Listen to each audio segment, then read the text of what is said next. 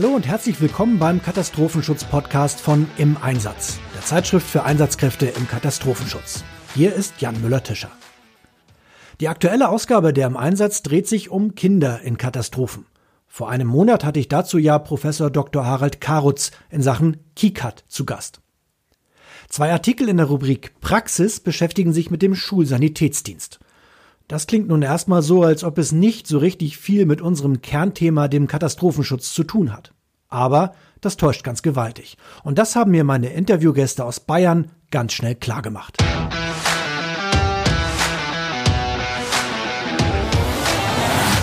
Ja, heute habe ich gleich zwei Gäste. Einmal die Verona Wiesenberger und Christoph Schneider. Ich fange mal ausnahmsweise mal mit dem Herrn an, weil sich das einiges ein bisschen besser erklärt. Christoph, kannst du vielleicht erklären, äh, wer bist du und was machst du? Ja, also der Name, den hast du ja schon gesagt. Mein Name ist Christoph Schneider. Ich bin ähm, Lehrer an einer bayerischen Schule mit den Fächern Deutsch und Geschichte und nebenbei auch noch äh, Rettungsassistent. Bin über 30 Jahre lang in München Rettungsdienst gefahren.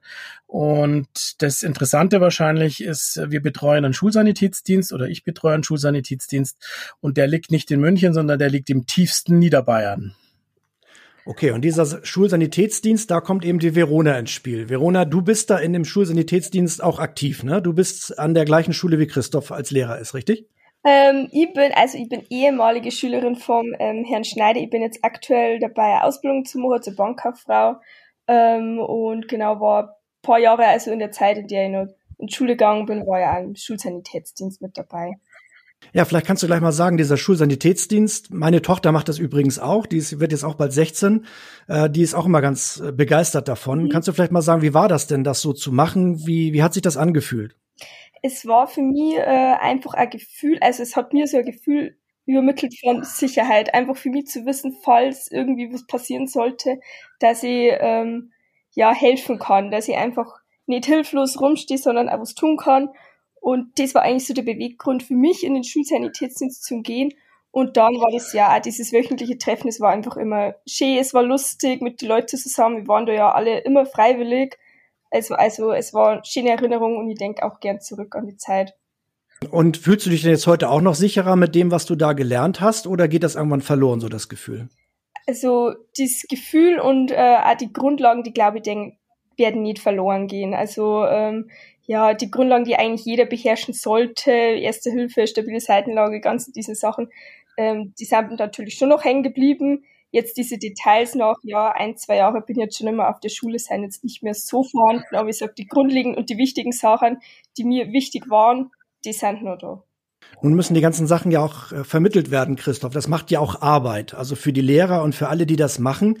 Äh, kannst du mal sagen, warum ist das über den eigentlichen Einsatz, dass man eben den Schülern hilft, hinaus eigentlich auch eine gute Sache für Hilfsorganisationen, damit einzusteigen in diese Schulsanitätsdienste? Also ich denke, es gäbe eine Menge Synergieeffekte zwischen Schule und Hilfsorganisationen oder vor allem auch besonders dem Katastrophenschutz.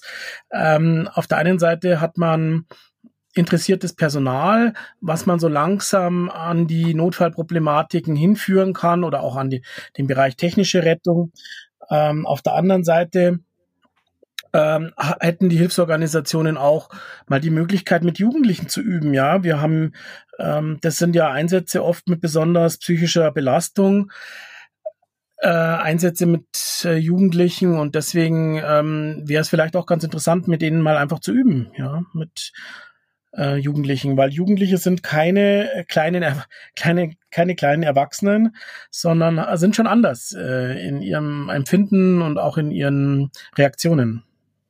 Hast du denn auch beobachtet, dass ähm, die Jugendlichen, die da mitgemacht haben oder die da mitmachen, auch Interesse haben, weiterzumachen und was anderes zu machen? Zum Beispiel THW oder Feuerwehr oder was weiß ich? Mhm. Ein großer Teil von, äh, von unseren Schulsanitätern äh, macht es inzwischen professionell. Wir haben ehemalige Schüler, die sind auf einer Intensivstation im Straubing. Wir haben äh, Schülerinnen, die sind, äh, haben die Krankenschwestern oder Ausbildung gemacht.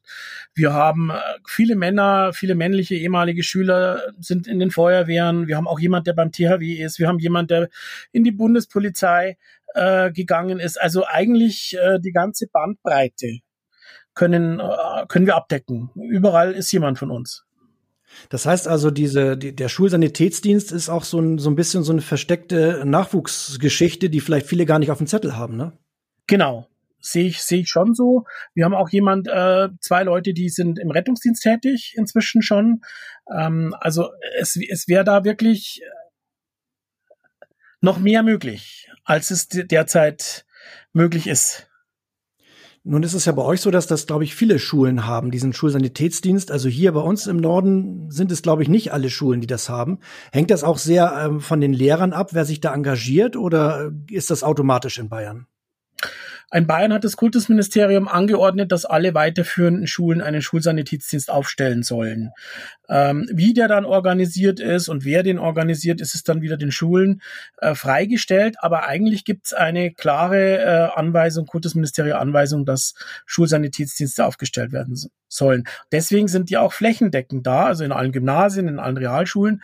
Und ähm, das wäre wieder so eine Sache für die Hilfsorganisationen. Ja, das ist nicht nur in München jetzt speziell, sondern es ist wirklich auch im, im tiefsten äh, Niederbayern äh, gibt's solche äh, Schulsanitätsdienste. Das heißt also, die Hilfsorganisationen können hingehen, können was mit den Jugendlichen machen. Es ist auch ein bisschen Nachwuchsgewinnung. Ähm, manchmal ist ja so ein bisschen, Mensch, was kostet das jetzt und, und, und was bedeutet das jetzt, wenn man da sowas auch noch macht? Wir machen doch schon, ich sag mal, Sanitätsdienst auf dem Reitturnier und wir machen doch schon dies und das. Wie sollen wir das auch noch schaffen und wie soll die Organisation das bezahlen? Ist das eigentlich ein Problem oder wie wird das eigentlich geregelt? Also die äh, Organisation, die uns betreut, die muss nichts zahlen. Also wir haben eigene Kassen ähm, und wenn die Schule was braucht oder wenn der Schulsanitätsdienst was braucht, dann äh, wird er selber, leistet er sich das selber, ja, dann kaufen wir uns das selber. Was wir nicht haben, ist Manpower. Ja, Manpower, ähm, fachlich, medizinfachlich hochqualifiziertes Personal, was mal übt mit ihnen, ähm, da fehlt's einfach, ja, ein bisschen. Und das hätte die Hilfsorganisation. Ich habe jetzt auch gelesen in dem Artikel in der, im Einsatz in der aktuellen, dass es da auch eine große Übung gegeben hat. Ich weiß nicht, Verona, bist du damals bei der Übung dabei gewesen? Hast du die mitgemacht noch? Genau, ja, ich war da noch dabei. Das war das letzte Jahr, wo ich noch an der Schule war. Und da haben wir uns, glaube ich, auch unser ganzer Schulsanitätsdienst das Jahr lang drauf schon gefreut, das äh, mitgefiebert, geplant auch.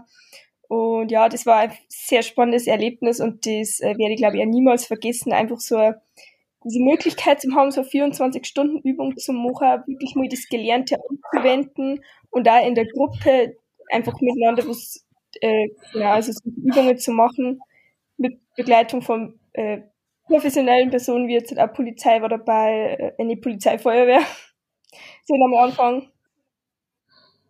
Mhm. Da war ja einiges los. Ne? Ich habe ja den Artikel da gelesen. Da ist ja, also 24 Stunden waren immer wieder einzelne Übungen die ganze Nacht durch, oder wie muss ich mir das vorstellen? Genau, also es war schon getimed. Wir haben zuerst haben uns alle getroffen zum Aufbauen, dann hat es auch Unterweisungen gegeben, wir haben die ganzen Fahrzeuge angeschaut, wir haben Vorträge gehabt von Ärzten. Und dann ging es langsam los mit den Übungen. Es waren zwei größere Übungen, wo wir dann wirklich fast alle beteiligt waren, alle Schülergruppen. Und dann gab es immer wieder kleinere, wo dann wir die einzelnen Gruppen quasi ausrücken, ausrücken durften und dann ja kleinere Sachen erledigen. Aber die zwei größeren waren zum Beispiel ein simulierter Chemieunfall. Ähm, mhm. Das war dann schon eins der Highlights. Das ist schon nicht ganz ohne, ne? Also dann äh, ist das schon eine Geschichte, die natürlich auch lange geplant sein muss. Du sagtest eben, ihr habt euch schon das ganze Jahr drauf gefreut. Christoph, wie lange wurde denn das geplant, so eine Übung zu machen mit den Schülern? Also wir, das ist schon die zweite Übung, die wir in dem in der Größenordnung durchgeführt haben. Ähm, wir haben also so ein bisschen auch schon Erfahrungen gehabt, was möglich ist und was nicht möglich ist. Es ist ja auch immer mit Schülern ein großes Sicherheitsproblem. Es darf ja um Gottes Willen nichts passieren. Und die Schüler sollen natürlich auch nicht traumatisiert werden. Ähm, wir haben ein ganzes Jahr dafür eigentlich mit den Schülern und mit vielen ehemaligen und natürlich auch mit äh, externen, also mit der Feuerwehr, mit äh, dem Rettungsdienst. Wir haben zwei Rettungswägen da gehabt. Ähm, mit den Ärzten haben wir das äh, versucht, ähm, so sicher wie möglich und so ansprechend wie möglich für die Kinder zu gestalten. Man darf nicht vergessen, es sind ja auch ganz kleine dabei gewesen. Ja, es sind also ja. ähm, von der von der sechsten Klasse bis eben ähm, zur äh, zwölften Klasse, kann man sagen, ja. Also es ist dann quasi wie Jugendfeuerwehr, äh, THW-Jugend und, und Jugendrotkreuz auf einmal, was ihr da veranstaltet habt, oder? Ja, so kann man sagen, genau. Mhm. Und wie war da die Rückmeldung auch von den, von den Einsatzkräften? Ich meine, den, den Schülern hat's ja gefallen, das haben wir von Verona ja schon gehört, aber was haben die Hilfsorganisationen denn hinterher gesagt? Hat das denen auch was gebracht? War das für die auch interessant? Ja, es war ganz witzig, gerade im Bereich Feuerwehr waren auch wieder ehemalige Schüler, also Jugendfeuerwehr waren ehemalige Schüler dabei, äh, die dann da im Rahmen der Feuerwehr mitgearbeitet haben. Ähm, und also bis heute fragen mich die äh, diese Schüler, ob man nicht mal wieder eine Übung machen könnten. Ja, das also, hatten richtig viel Spaß. Auch die Rettungsdienste, ähm, es waren ja dann zwei professionelle Rettungswagenbesatzungen da. Ähm, denen hat es auch total viel Spaß gemacht, mit den Schülern zu arbeiten. Ja. Das heißt also, dein, dein Appell ist, äh, Leute, macht das als Hilfsorganisation, seht das. Es scheint ja noch nicht so richtig äh, geschnackelt zu haben. Ne? Also es ist noch nicht so richtig, dass die Hilfsorganisationen das so auf dem Zettel haben, glaube ich. Ne? Also in Bayern gibt's schon eine Arbeitsgemeinschaft der Hilfsorganisationen, äh, die sich mit dem Schulsanitätsdienst auseinandersetzt und die auch so Übungstage macht. Es wird schon, es wird schon. Aber ich denke, man könnte noch viel mehr machen, ja. Also das, das ist, und es ist so einfach, also gerade lokale Kräfte, ja, es ist so, eigentlich wäre es so einfach, äh, Kontakt zu, zu nehmen zu demjenigen, der den Schulsanitätsdienst leitet und ähm, dann einfach mal sagen, es muss ja auch nicht so eine große Übung sein, sondern es kann ja auch mal was Kleines sein. Ja, oder überhaupt eben da diese Zusammenarbeit zu machen ne, zum Schulsanitätsdienst. Denn ähm, ich merke es ja auch an meinen Kindern, äh, die, die, die Konkurrenz der, der Dinge, die die tun können, es wird immer größer. Es wird immer schwieriger, auch für die Hilfsorganisation, da die, die jungen Leute dahin zu bekommen und auch zu behalten. Und das ist ja ein weiterer Punkt, der vielleicht noch unterschätzt wird, wo man eben auch ähm, ja vielleicht den ein oder anderen äh, interessierten Nachwuchs dann dazu gewinnen kann, denke ich mir. Auf jeden Fall, ja. Ja. Ja, dann sage ich vielen Dank euch beiden, äh, dass ihr das mal so erklärt habt. Ich finde das super spannend. Ich denke, da sollten die, die Hilfsorganisationen wirklich mal drüber nachdenken. Dann wünsche ich dir, Verona, dass du dann mit dem, was du da gelernt hast, dass du das nicht anwenden musst, aber dich immer sicher fühlst. Ne? Und äh, Christoph, ja, dir wünsche ich, dass es weiter so engagiert bei euch an der Schule da vorangeht, dass Danke. ihr dann vielleicht die gewünschte zweite oder nächste Übung, dritte Übung dann auch bald mal machen könnt. Ne? Ja, wir würden uns freuen. Da laden wir dich ein. Alles klar, ja. Wenn ich dann wieder runterkommen kann nach Corona, gucke ich mir das gerne mal an. Dann mache ich auch einen Film für euch. Alles klar. Vielen Dank, ihr zwei, ne? Okay, ciao. Schönen Abend noch. Tschüss. Tschüss. Wer es nochmal nachlesen möchte, Christoph Schneider hat dazu den Artikel Schulsanitätsdienst schafft Chancen und einen Bericht zu der 24-Stunden-Übung in der aktuellen Ausgabe der im Einsatz verfasst. Das war's für heute. Wir hören uns wieder im April. Danke fürs Zuhören, sagt Jan Müller-Tischer.